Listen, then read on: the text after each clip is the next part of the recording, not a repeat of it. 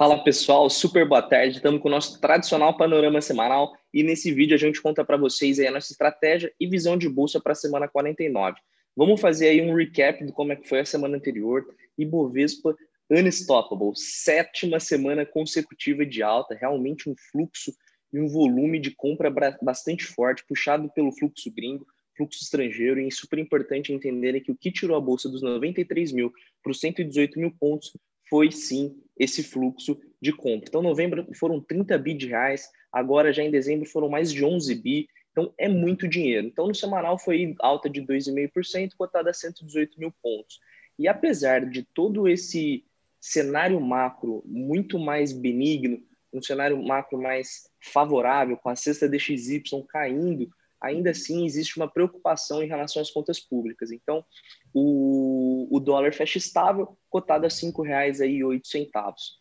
É, falando do cenário macro, pessoal, Brexit não tem grandes novidades. O, os dois blocos eles seguem é, com indefinições em relação ao futuro do, do, do, do, Brexit. Então, tem o ponto da pesca, que é o principal ponto para eles conseguirem fechar esse acordo, mas até lá segue sem definição. Nos Estados Unidos, a novela também do pacote de estímulos não acabou. Semana inteira vai aprovar, vai aprovar, bastante pumping e nada desse pacote ser aprovado. Ponto importante, 900 bi já é o valor oficial.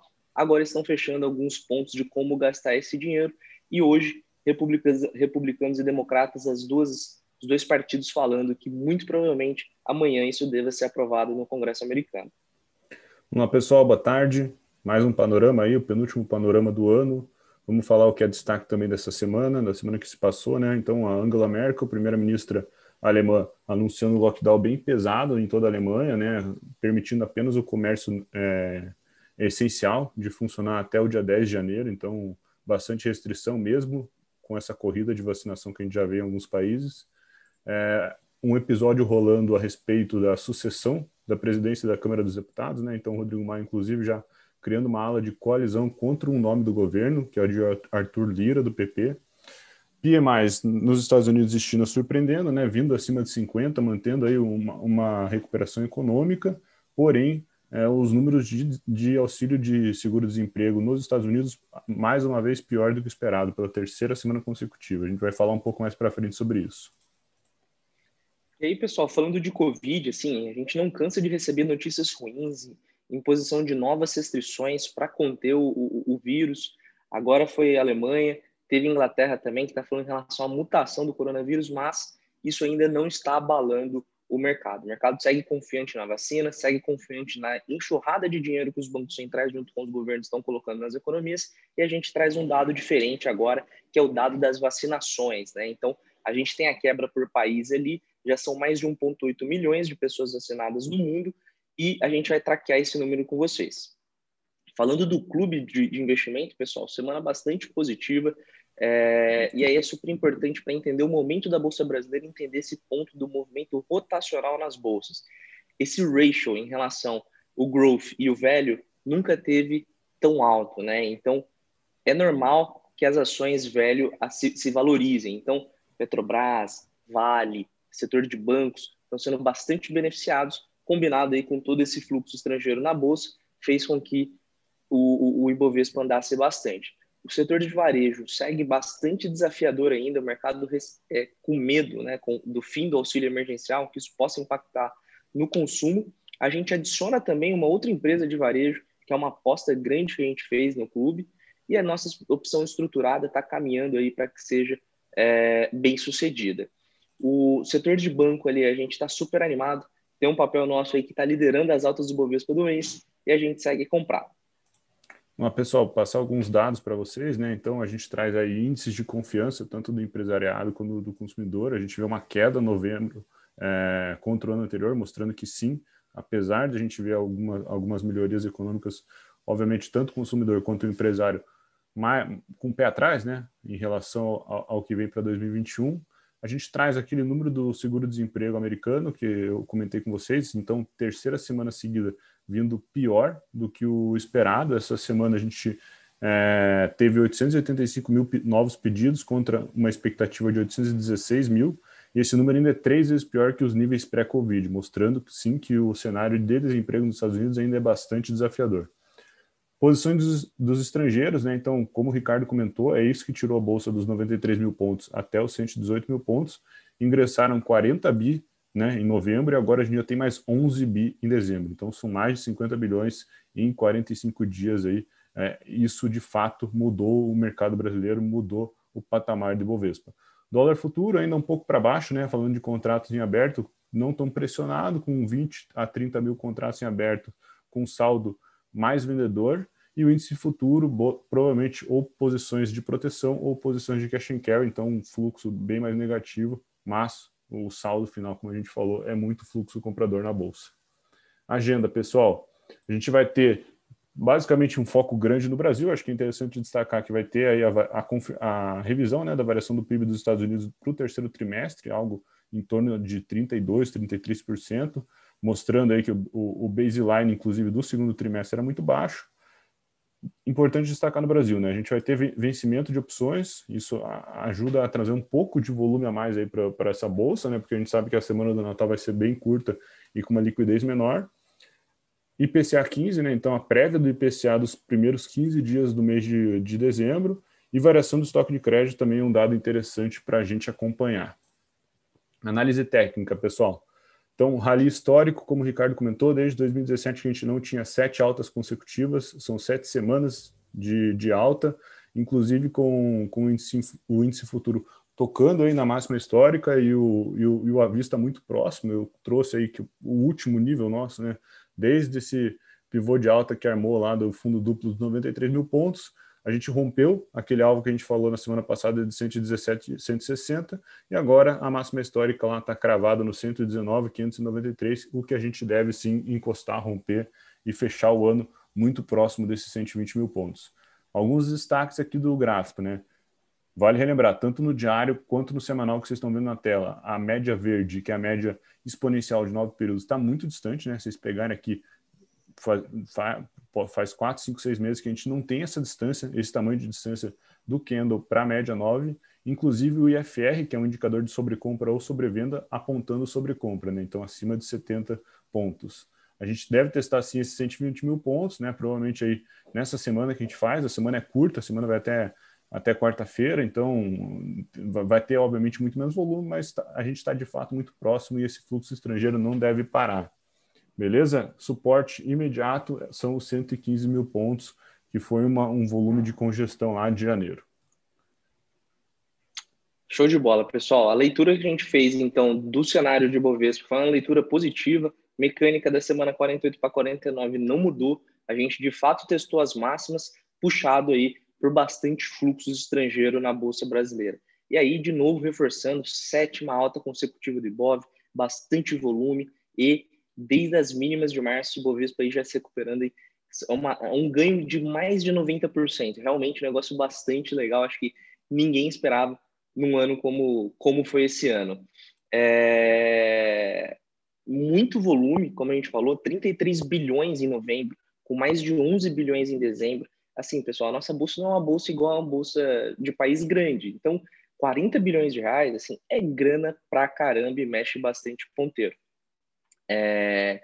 E aí, o que está acontecendo, né? Assim, pessoal, os mercados estão olhando o futuro. E aí tem uma coisa também que é super importante a gente ter claro, é que, assim, existe uma interpretação de que never fight the Fed. Né? Então, o governo americano, o governo europeu, o governo chinês, todas as autoridades de grandes países estão comunicando, estão agindo para que não aconteça absolutamente nada, para que empresas não quebrem, para que não falte dinheiro no sistema. Então, toda essa enxurrada, né, pessoal, assim, existe uma confiança de que o sistema vai continuar de pé e é isso que faz com que o mercado continue subindo. A gente no futuro vai saber se deu certo ou não, se os fundamentos vão é, prevalecer, mas o fato é que nesse momento não há nenhum sinal de que vai acontecer uma grande realização. No cenário aqui doméstico, falando de vacinação, pessoal, a gente vem acompanhando uma politização muito grande em relação a esse negócio, e aí, inclusive, com, com pontos do STF tornando obrigatoriedade da vacinação. É, o ministro, o Ricardo Lewandowski, ele decidiu que é, os estados eles podem comprar as vacinas, né? Se, se, a autarquia não autorizar em até 72 horas. O ponto é que parece que agora as coisas vão acontecer apesar de todo esse estresse. Quando a gente fala de Congresso, né, bastante ruído em relação à articulação política. Né? A gente vem batendo bastante na tecla nesse ponto que articulação do governo tem que acontecer. Não adianta achar que ideias vão acontecer sozinha. Faz parte do jogo político e, infelizmente, o governo vem pecando muito nesse ponto. Então, Rodrigo Maia montou uma frente de coalizão, uma frente de combate mesmo contra o Arthur Lira, que é o candidato do governo. Né? O, o Rodrigo Maia vem costurando uma base grande para conseguir aprovar um cara de confiança do Maia e que é, seja vai, oposição ao governo. Vamos lá, Ricardo. É... Penúltima semana do ano, né? Então a gente já está vendo uma considerável redução de liquidez dos mercados. O, o, volume já caiu nas últimas duas semanas e a gente provavelmente deve ter uma semana com volume super baixo. Vale lembrar que essa semana ela é mais curta por causa do Natal, mas vamos destacar alguns pontos. Né? Então a gente vai ter IPCA 15, os primeiros 15 dias de dezembro, a gente vai ter o tom aí de como que está a inflação, provavelmente deve continuar pressionando aí o centro da meta, inclusive no acumulado de 12 meses a expectativa é de 4,47, né, bem acima dos 4% de meta. Lá no cenário internacional, as duas novelas que a gente já comentou aqui, Brexit e pacote de estímulos americanos, Brexit, é, não, não sabemos se a gente deve ter algo para 2020, né? Então, provável até, inclusive, que vire os termos finais para 2021 e o pacote de estímulos americanos, sim, democratas e republicanos falam que deve acontecer agora na, na, no começo dessa semana, mas a gente já viu bastante dessa novela, né? Mesmo assim, são dois pontos aí que, querendo ou não, só, só fazem preço para cima, né? Acho que o mercado nem com esses pontos acaba se frustrando e realizando. Nos Estados Unidos, a gente vai ter essa, essa divulgação da revisão do PIB do terceiro trimestre, que deve vir forte sim, né, mostrando uma recuperação econômica, não, não obviamente completa, porque a gente sabe dos desafios aí que os Estados Unidos também estão vivendo, principalmente com desemprego, mas com uma alta provável de 33%, como já foi dado na prévia. Brasília, sim, acho que é a grande preocupação do cenário nacional, mesmo que a gente não realize, né, como a gente falou, tem muito dinheiro no mercado, tem muito dinheiro entrando, a Bolsa Brasileira aparentemente tem, tem mais upside que demais bolsas mundo afora, então é, é, difícil de ver uma realização. Mas Brasília é um ponto para ficar atento, porque está tendo todo esse ruído aí com a transação de, de Rodrigo Maia para o próximo presidente. Ele sabe que não vai ficar, então ele começou a atacar o governo de forma veemente. O governo também não consegue se articular muito bem. E ainda por cima, Brasília já deve estar encerrando o ano e a gente não tem a, o orçamento aprovado para 2021, o que é ruim, né? Que a gente sabe que o cenário fiscal brasileiro, as contas públicas, é um negócio que não é, é fortaleza no nosso país e a gente vira o ano sem saber quanto que a gente tem para gastar para o ano que vem e qual vai ser o direcionamento. Falando de estratégia, a gente sugere que você descanse a cabeça. Basicamente, o ano acabou para o investidor, para o cara que opera mercado.